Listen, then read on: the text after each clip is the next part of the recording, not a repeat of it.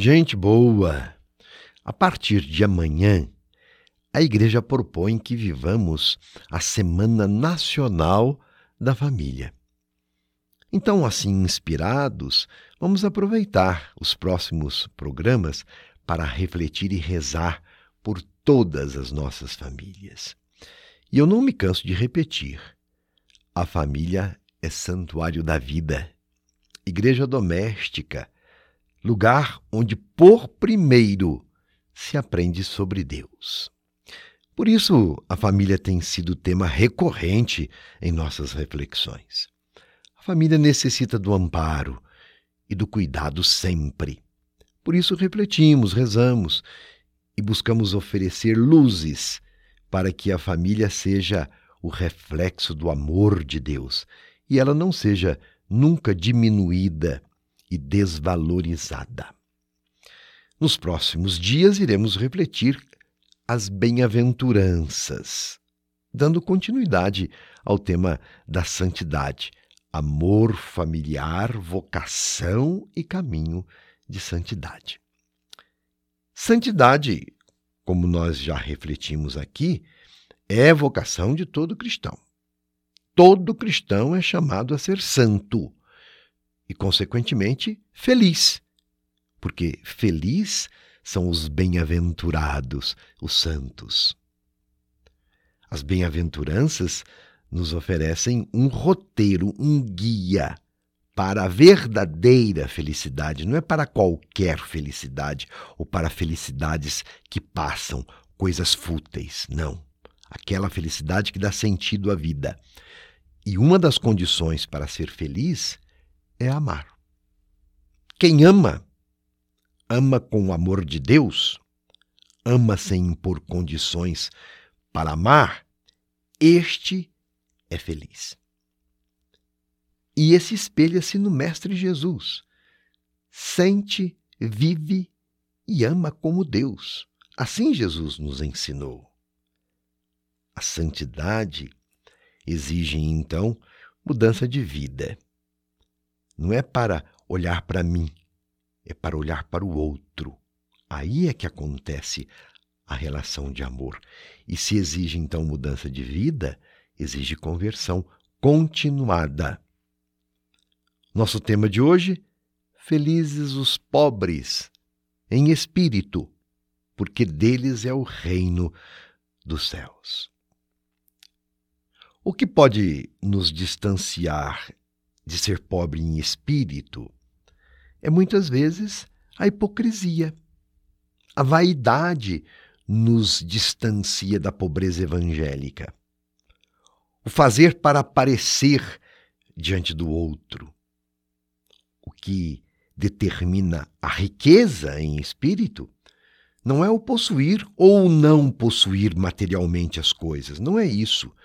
Não é carência do ter, mas carência do ser.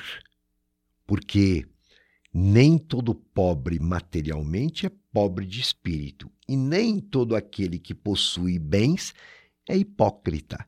Se fosse assim, o Evangelho estaria enaltecendo a miséria.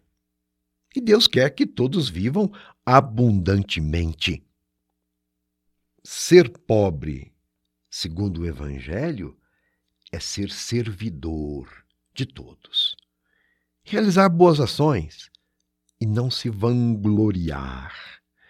Muitas pessoas querem ser admiradas ou elogiadas pelas suas demonstrações de piedade. Mas essas pessoas estão, na verdade, apegadas, por isso são ricas de si mesmas. Por isso não receberão nenhuma recompensa do Pai. Ou seja, a preocupação que as move é a aprovação de outras pessoas. E essa é a única recompensa que receberão, diz Jesus. Agora, Deus recompensa as boas obras, que não visam qualquer tipo de recompensa. Os que praticam boas obras, estes têm um espírito pobre. Porque realizamos o bem, trocamos o dízimo, por exemplo, fazemos o bem sem pensar a quem, porque é uma forma de demonstrar gratidão a Deus por tudo que Ele nos dá. Essa é a grande motivação de quem é pobre de espírito. Somos gratos pelo amor imerecido, pela paz, pela esperança, pelo perdão que Deus nos concede e assim nos tornamos também perdoadores e tantos outros benefícios que demonstram o amor de Deus por nós, a gratuidade e a bondade deste amor para conosco, aprender desta gratuidade para ser gratuito também. Deus é bom e seremos sempre devedores dele. Nunca conseguiremos retribuir a Deus na mesma proporção que recebemos. E Jesus nos ensina a agradecer a Deus com humildade. Assim também vós, quando tiverdes feito tudo o que vos ordenaram, dizei: somos simples servos, só fizemos o que devíamos fazer. Esta humildade que precisa estar no nosso coração. Portanto, pratiquemos boas ações, não para sermos vistos ou recompensados. Façamos o bem.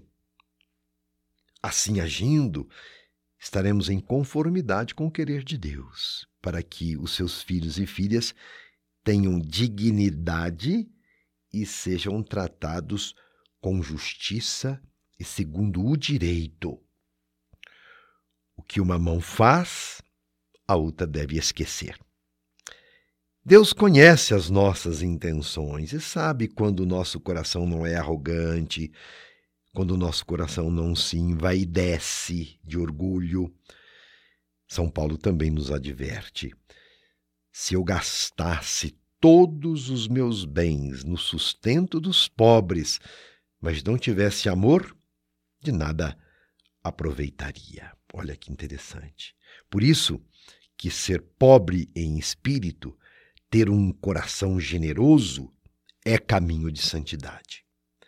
Diz-nos o Papa Francisco que o ser humano se priva dos bens maiores quando o coração se sente rico, porque fica tão satisfeito de si mesmo que não tem espaço para a palavra de Deus, para amar os irmãos, por exemplo, e nem para gozar das coisas mais importantes da vida.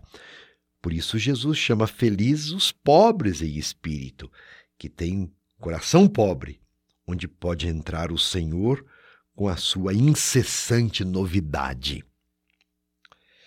A pobreza de espírito, a simplicidade, nos aproxima da realidade da pobreza do outro e faz com que nós nos libertemos do que é supérfluo e vivamos somente com o essencial, porque a pobreza em espírito nos educa. Precisamos partilhar a vida. Precisamos partilhar o que temos e o que somos com aqueles que são os mais necessitados, fazendo como Jesus fez. Ele que, sendo rico, se fez pobre. E numa sociedade tão consumista e individualista, vamos combinar? Somos convidados a buscar formas de superação da fome, do abandono e da exclusão, para que todos possam viver com dignidade. É assim que faremos a diferença na nossa opção de fé cristã. Construamos uma família assim? Construamos em família uma santidade vivida na simplicidade, sem opulência ou autossuficiência. Porque, meu irmão, minha irmã, o que sobra para mim já não é mais meu, mas é de quem nada tem. Reflita sobre isso. Meu abraço e minha bênção.